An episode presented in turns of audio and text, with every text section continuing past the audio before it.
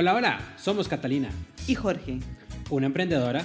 y un consultor de mercadeo digital. Juntos le traemos un podcast llamado Conversando, en, pareja. No, estás solo. donde una pareja cotidiana se sienta a tomarse una copita. Para conversar sobre temas cotidianos. Así, te das cuenta de que no, estás solo. Bienvenidos. Bienvenidos.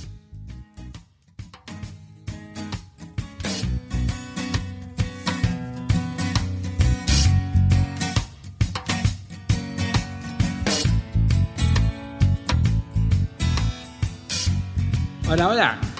Hola, hola. Bienvenidos a un nuevo episodio de nuestro podcast. Conversando en pareja. No estás solo. Y pues bueno, nos dimos cuenta, ay, se me atragantó el, que el último podcast que publicamos no lo promocionamos mucho. Opa. Pero bueno, aquí van dos por uno para los que no se dieron cuenta.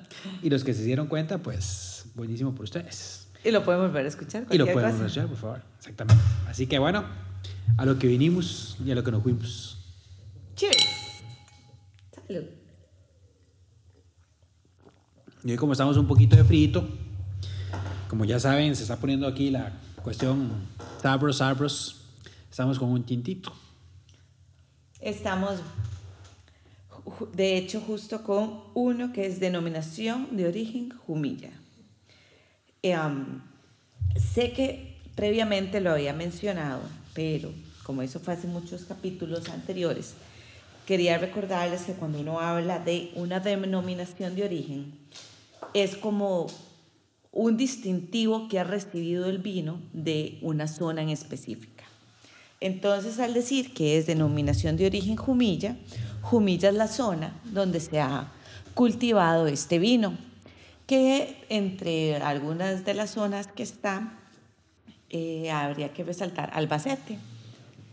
Y la característica de este Jumilla es que el 80% de los vinos están hechos con la uva monastrel.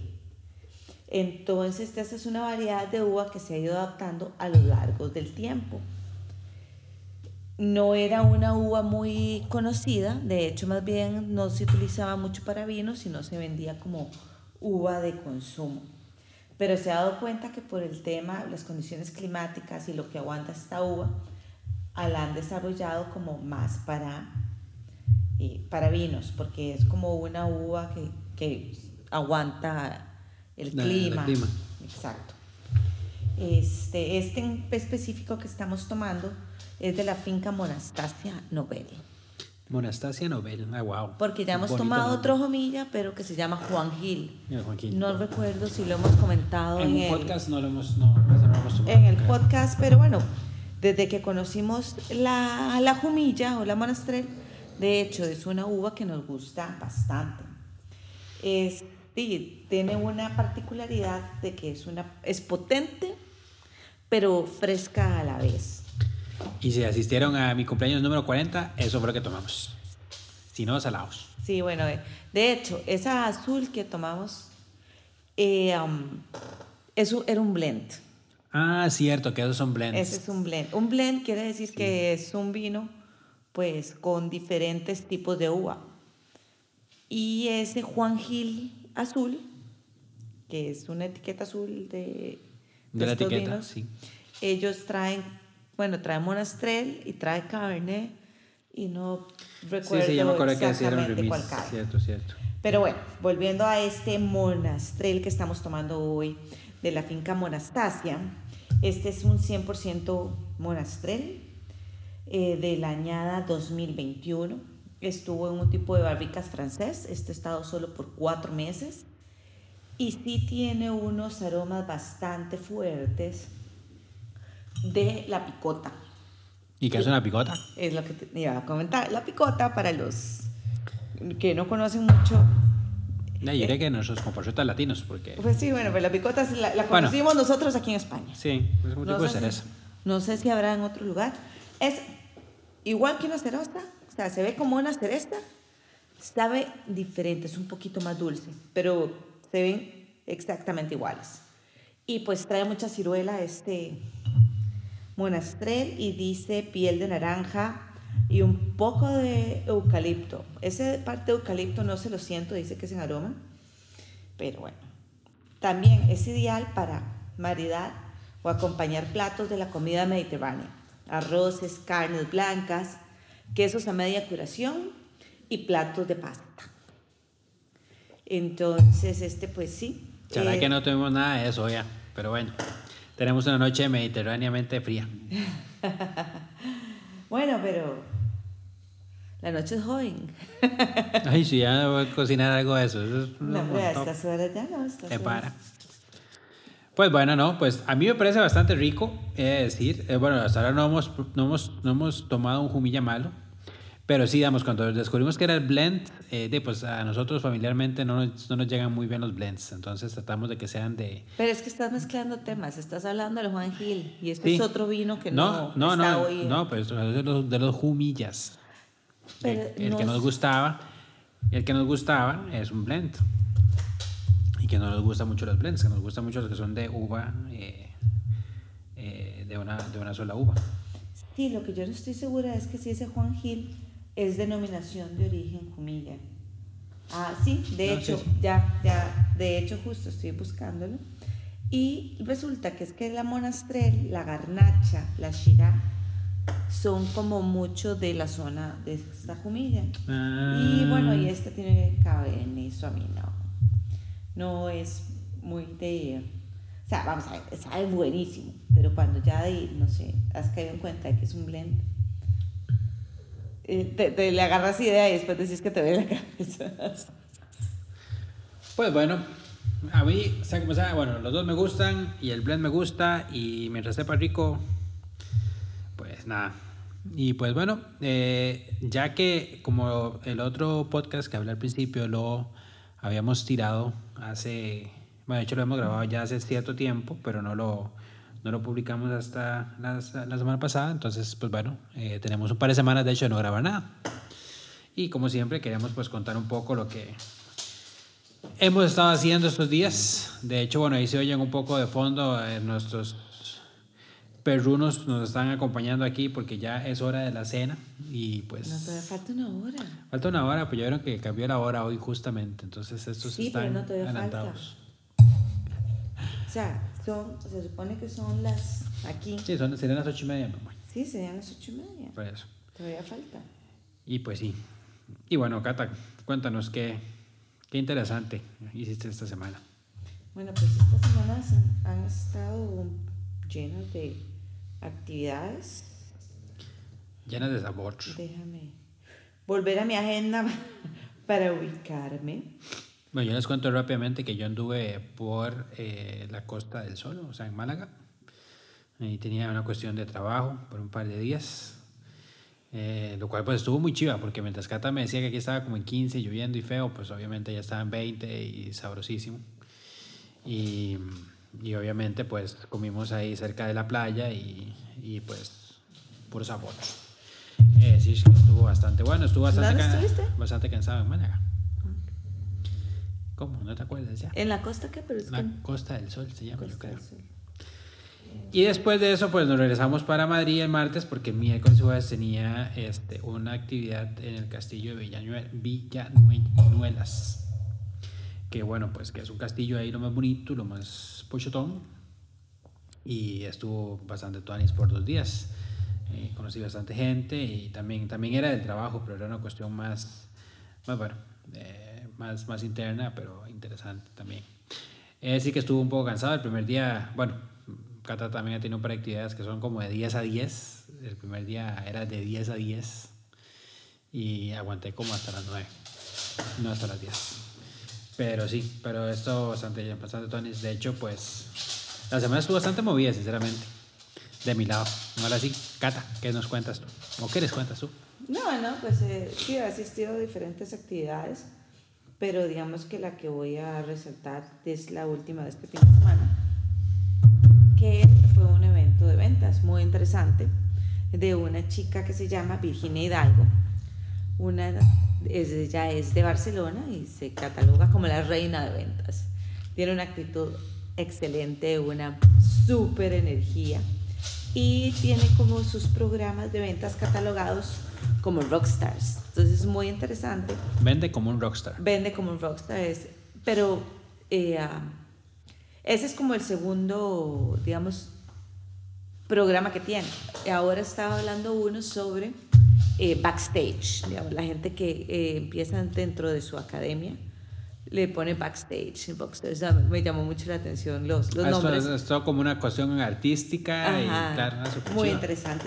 Entonces, pues siempre en estos eventos lo importante es, bueno, obviamente el expositor, el, referente, el que te enseña sobre todo la gestión de ventas y que la, la gente me pregunta, ¿qué vas a vender? Yo pues no, no un- cuando uno va a un curso de ventas no es como para vender algo en específico, sino es para conocer pues toda la gestión de que conlleva una venta. Y sí, fue un evento de todo el fin de semana, de 10 a 10.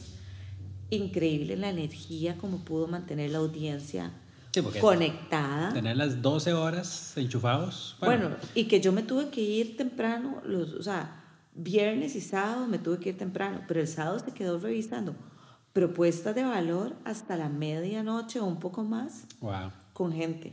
O sea, ella, porque lo que me gustó mucho también de cómo ella ve el, el, tema de ventas, y bueno, no solo lo he visto con ella, sino pues hay mucha gente que al día de hoy quiere cambiar ese paradigma que tenemos inculcados de que la gente suele vender desde la necesidad y la gente piensa en esta persona como necia, intensa, que te quiere vender algo que no necesitas. Y sí, eso tal vez se daba antes.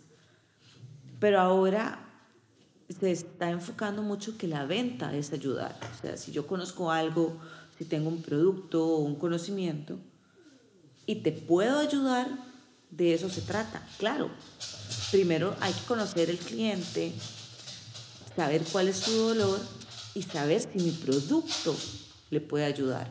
No darle mi producto sí porque sí, porque quiero gestionar una venta. Entonces ella, ella pues... Y algo me contabas como que ella no te ayuda sino si tu objetivo... Ah, no, yo creo que fue... Creo que era Sebas que, que me contaba que si no era... Digamos que si vos lo llevabas como con el objetivo de, de solo hacer dinero, No. que sí. ella no, que tenía que ser como más, más de eso, más de, más de ayudar con uno. Entonces, digamos, siento que su... Hasta su mentalidad va muy... Sí, eso era lo- orientada a- a- Lo, lo siguiente que iba pues a comentar, que ella decía que el dinero es una consecuencia del ayudar.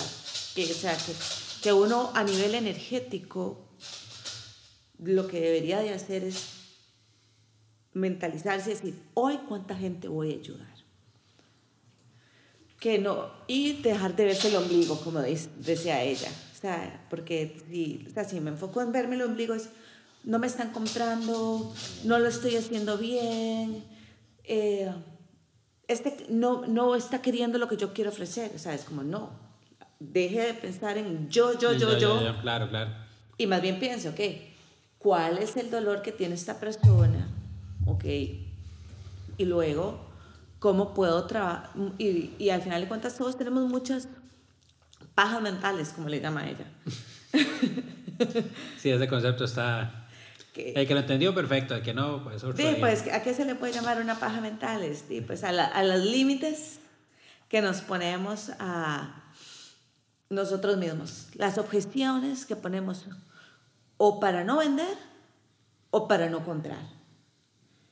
Porque, bueno, pues por decirte algo, dice, hay un programa que a vos te sirve y que te da una garantía de que vas a poder, en este caso, un ejemplo, eh, utilizando la inte- inteligencia artificial, ahorrarte 10 horas a la semana para trabajar de una forma más eficiente, ¿por qué no comprar algo así y Ujú, que tengas horas libres? Claro, claro. Bueno, Sí. no, o no libres, pero que puedas dedicar a otras cosas. Sí, bueno, pues exacto, pe- perdón, no, no libre, sino que no le dediques 10 horas a estar haciendo los copies o los anuncios, o sea, porque ahorita hay muchos tools muy interesantes que si uno incorpora dentro del día a día de un- una empresa o un emprendedor, puedes este, ahorrar mucho tiempo.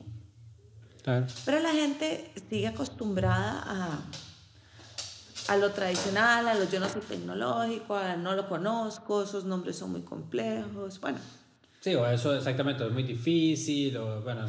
Bueno, todo eso son... Tantas pajas mentales que hay. Pajas mentales, exactamente. es muy caro.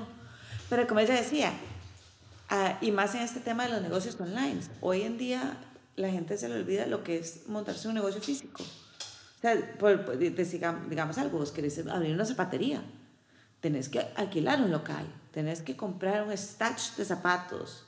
Y, y ya, sí, las santerías, andas a poner los zapatos, la casa. Eh, ah, pero, y, pero a la hora de querer hacer una inversión para mejorar un negocio digital, la gente se lo piensa mucho. Sí, sí. Y, y no es como un tema de, de, de conocimiento, o sea, es, es, es, algo que te está quedando y que puedes mejorar y aumentar tu facturación y pues al final de cuentas esa es, esa es la siguiente consecuencia, el hecho de que uno facture más al que tenga mayores ingresos, terminas consecuentemente ayudando a la comunidad y al mundo, porque puedes comprar más, ayudar más al vecino, al papá, bueno, todas las cosas buenas que pueden conllevar el hecho de que tengas más ingresos. Y me comentabas que eh, había pues un, un, grupo bastante variado, ¿verdad? Desde gente muy joven hasta gente pues ya tal vez ya casi pensionados o que estaban pensionados. Bueno, pues vamos a ver, lo más interesante es que gente muy joven en esta, esta vez no había. Había un par de chicos como de 18 años pero si todos eran mayores de 45, por decirte algo. Tal vez una chica, pocas más jóvenes que yo, pero pocas. Lo interesante es que cada uno tenía una línea de negocio muy diferente. Muy distinta. O sea, es esto. Cuando yo voy a estos eventos, al final de cuentas, el conocer todo lo que la gente hace, me, me encanta. Es, no sé por qué me genera, me emociona. O sea, es decir, qué divertido. Hay una señora que se dedica a dar clases de canto online. O sea, y factura 8 mil euros al mes. Ah, peric. O sea, y, y, vende otras cosas high ticket que eso no lo comentó. Eh, una chica que no le entendí muy bien la idea, pero lo tiene muy bien montado porque ya también tiene un showroom. Ella ayuda a interioristas a que se monten su consultoría online. Entonces, como que ella tiene un showroom, seguro hace que los interioristas manden a, vayan a sus clientes ahí. O sea, como para que todo lo maneje. No, no le entendí el concepto, pero bueno. Pero eh, lo está haciendo. Lo está haciendo. Eh, la otra que pinta. Otro que es un coach de energías. Uno que me encantó, pero el nombre, al final de cuentas no pude conversar mucho con él. Pero se llamaba como hippie ejecutivos. Hippies ejecutivos. O sea, eso es como Entonces lo que eh, la promesa de él es ayudar a facturar 2.500 euros al mes más. Pero bueno, al final de cuentas, toda esta variedad de, de emprendimientos, de, empresas, es muy interesante ver la, la, creatividad de la gente, lo diferentes que somos todos, en todos los nichos que entramos. Porque bueno, también estaba, bueno, y tengo que decirlo, me llamó muchísimo la atención una señora que se llama Teresa. Y Teresa me contó que a partir de sus 40 años ella empezó a tener sensibilidad energética. Entonces, es más, ella trabajaba en un instituto. En, ¿Como un colegio? Como en un colegio. Ah, wow. Y a partir de los 40 años, como que su sensibilidad energética aumentó montones y tuvo que empezar a hacer algo. Y tiene cursos que ayudan inclusive a médicos, enfermeras a, a canalizar esa, sensibilidad energética, porque como dice ella, al final todos estamos rodeados de muertos. Sí, sí, sí, todos tenemos un muerto a la par. Sí, sí. Y entonces, y pues, de cierta forma, hasta medium, hace canalizaciones familiares, bueno, de todo, pero, y como te digo, vende cursos de 2.000 euros al mes. De no, pues vende high tickets. Claro, claro. No, no, eso y, y, lo, y lo más interesante es que tiene la capacidad de filtrar gente. O sea, si vos no estás realmente en un nivel energético sensible, jale. No soy yo la que te puede ayudar. No, no es como que jale, pero no. Y bueno, esa es otra cosa muy interesante de este seminario también, que era como, bueno, si te puedo ayudar, te voy a ayudar, pero no te voy a vender algo, por vendértelo. Por vendértelo. O sea, entonces todo el mundo estaba muy contento como con la energía de Virginia y de su filosofía de venta y que ella está muy eh, enfocada, que es eso, que es ayudar y pues ya lo que uno facture va a ser una consecuencia y que si uno lo hace realmente desde el amor y las ganas de ayudar, pues más... Todo lo más ganar. bien, todo lo más bien. Sí, que sí. No, no, súper chiva el, el- Pues el mensaje y digamos, y la, la. Como el fondo, ¿verdad? Que tiene esa señora de cómo ella quiere enfocar su, de, pues, su negocio, porque al final de cuentas es un negocio, pero creo que es un negocio con mucho corazón, con mucho sentimiento, que hoy en día muchas veces que dicen que los, los negocios son fríos y sin y sin, sin ningún tipo de contemplación por la persona, más bien pues buscan el sacarle, el sacarle eso, ¿verdad? Digo, Pero- yo creo que a nivel corporativo eso sigue siendo así, ¿verdad? Lamentablemente. Y por eso también ahora hay como tanto emprendedor, eso lo decía yo a Sebas, porque bueno, Sebas fue también al seminario, de que era interesante que ahora todo el mundo quiere tener su propio negocio, Claro. hacer sus propias cosas, porque eh, tal vez esa frialdad corporativa que vos estás Sí. mencionando eh, está desmotivando mucho a la gente. Sí, no, y también yo siento que ahora hay más, más, tare- más, este, más tareas, más, eh, ¿cómo se llama? Eh, como herramientas eh, para eh, que pues, puedas hacer tu, tu emprendimiento de una manera un poco más eh, a, un, a un- cierto nivel, ¿verdad? De hecho, pues tengo una tía que, que está con una cuestión de, de una cerámica que, Uh, sí. que yo he visto pues un potencial enorme acá y bueno, eso esperamos eventualmente poder impulsar con eso. Pero es solo una cosa. Y uno diría, wow, cerámica fría, ¿qué es eso? Bueno, de hecho yo dije, ¿qué es eso? Yo, ¿cómo, cómo se come y todo eso? Y eso que cuando nos vinimos para acá hace cinco años, más de cinco años ya, ella nos había dado unos llaveros de su, Así en es. ese momento de su hobby, ¿verdad? Que ya ahora es su, es su emprendimiento, ¿verdad? Entonces, ahí es donde yo digo que, de pues, No se La- imagina uno ¿no? donde hay tantas ideas y tantas cosas por, por desarrollar. Y siempre hay algo nuevo y aprender de la gente que lo está haciendo. Es tan interesante este mundo del emprendimiento. Lo que pasa es que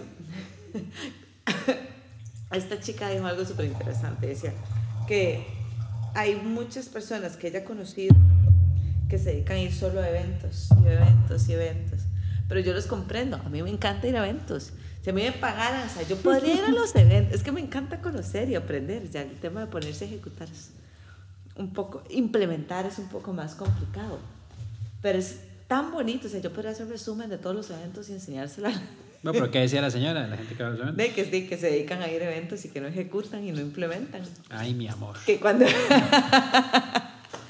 que cuando ella ocupa ir a un evento para conocer a alguien, tiene un grupo al que llamar porque ellos saben de todos los eventos que hay porque van a todos. Entonces ella me comentaba que, no, que, que está, hay que estar yendo a eventos, pero cada tres, cuatro meses. Bueno, yo tenía rato de no ir a un evento. Bueno, que he estado yendo a muchos eventos online también, que son súper interesantes. Pues sí. Pero, eh, entonces, no, pues sí, sí, sí, este mundo de... Y el, eh, eso, el conocer lo que hace la gente me, me llama mucho la atención. Había otra señora que decía que te ayudaba a montar en la farmacia en, en 90 días, ganando no sé cuánto, ¿no? O sea, Una farmacia física. sí, sí, sí. No, no, como, como te digo, ideas de todavía. Lo que pasa es que no me dio mucho tiempo de conocer, porque yo, como me tenía que ir antes, eh, Sí, sí, sí. pero bueno. No, y bueno, de pues, no, interesante. Y de, al final de cuentas, de, como dicen por ahí, la, la, la, la plata está en la casa, en la casa, en la calle. calle. Y, y de no, súper chiva que sea como sea, hoy en día todavía hay muchas, de, hay muchas ideas y creo que hay, hay muchas cosas ahí que uno puede hacer que, que le vayan a, que le vayan pues eventualmente pues a lograr eso, que uno haga algo que sea para uno mismo y, y que chiva, yo digo, siempre he dicho yo enfocarlo de esa manera, ¿verdad? En, en cómo yo ayudo. Obviamente, pues si viene una re- remuneración detrás de eso, sería, es, genial, ¿verdad? Pero generalmente mucha gente empieza como, uy, voy a ver cómo hago porque quiero, no sé, sacar tanta, tanto dinero, ¿verdad? Y no importa, y de hecho, bueno, estamos, viendo una, una serie donde, pues, con tal de sacar el dinero, eh, Pero es que ya es un poco más corporativo. No, por eso, pero es corporativo, exactamente. Pero bueno, sí, pero también sucede con muchas personas, mi amor. ¿Verdad? Hay muchas personas que individualmente lo hacen de su manera, pero es su manera de actuar ya así, también un poco desarmada. Sí, de digamos, vender y vender con tal de... Pero sí. Y bueno, esta semana, de hecho, bueno, estamos 29 y ya nos viene, Halloween. viene Haram el Win. No, pero ¿cómo se Ay, el. ¿Qué, es lo que celebran en la parte catalana? En la parte. En lugar. Ay, no ¿cómo? sé, en lugar de Halloween. Sí, no. Sí, exacto. Este, hay una, digamos, es que nosotros estamos acostumbrados al Halloween, pero el Halloween es muy americano. Entonces, aquí la parte de um, el norte, como era esta cuestión celta, es este, el Samaín, si no me equivoco. Samaín, sí. O sea, en lugar de Halloween, o sea, el Samaín. Y que ahí se visten y. No, no, o sea, La vara, no. no, porque el Samaín, el Samaín- es como te digo, es una cuestión celta, eso lo dejamos para el próximo capítulo cuando haya investigado un poquito más, pero es súper interesante también. Buenísimo, sí, pero bueno, nosotros, este, pues, sea como sea, más que todo, eventualmente por los niños, aunque ya los niños con los que los celebramos ya no están tan niños, ya nada bien están todos grandes, este, pero siempre nos había gustado mucho, pues, tener esa, esa excusa, pues, para, para ponerse unos trapos diferentes y, y jugar de algo que uno no era, pero eh, siempre ha sido una celebración interesante, decir yo. Así que, chiquillos, pues, si ya se fue, ya se mandaron este fin de semana en la celebración de Halloween, pues, perfecto. Y se- Si, si no, pues eh, nosotros vamos a ver qué hacemos ahora el, el 31, dado que aquí primero es, este, es, es feriado. Entonces vamos a, a ver qué, qué ondas. Así que pues nada, ojalá que la pasen muy bonito, ojalá que la hayan pasado muy bonito si ya se fueron de... Que si no, que sigan disfrutando la semana, que aprovechen. Ah, bueno, pues no, ya cuando escuchen esto no podrán aprovechar la luna llena, pero no importa. Pero bueno, bueno, ahí, buenísimo, gracias si llegaron hasta acá. Gracias por escucharnos en un episodio más. Esperamos la próxima semana volver a andar por acá. Y si no, pues... No, que 15 días, acordate. Ah, cierto, que- cierto, cierto. Que ahora son cada 15, cada 15. Ay, bueno, pues no, no, no, todavía me da tiempo el cierre. Que me hizo mucha gracia por comentarios de amigas que, a ver, que no escuchaban el podcast porque creen que le- lo que damos es consejos de pareja. What? no puede ser, no han leído bien la vara. No, no, es que no, por el nombre era como conversando en pareja, pensaban que éramos unos consejeros de pareja. No, y yo, no, nosotros no. es lo que menos podemos ser. El único consejo que les puedo dar es sigan escuchando esta vara. o sea, estamos perdiendo oyentes porque no sí, ya Sí, sí, sí, estamos perdiendo oyentes porque creen que somos unas consultores de pareja. En fin, no, y no. yo, no, no, no, cero. Es lo que una pareja, o sea, es como lo que entre pareja conversamos de tonteras del día o de la semana. Se nota que no nos conocen mucho entonces. Ay, es que yo creo que puede que el hombre sea confuso. De ahí, pero bueno, ahí se quedó ya, esa es la marca. Dice la madre. Eh, bueno, chiquillos, este, mi consejo es, nada, diviértanse, pásenla bien, vivan bonito y a poner el arbolito de Navidad. Y ya viene colacho, qué sabor. Cuídense mucho, Un abrazo. chao, chao. Bye.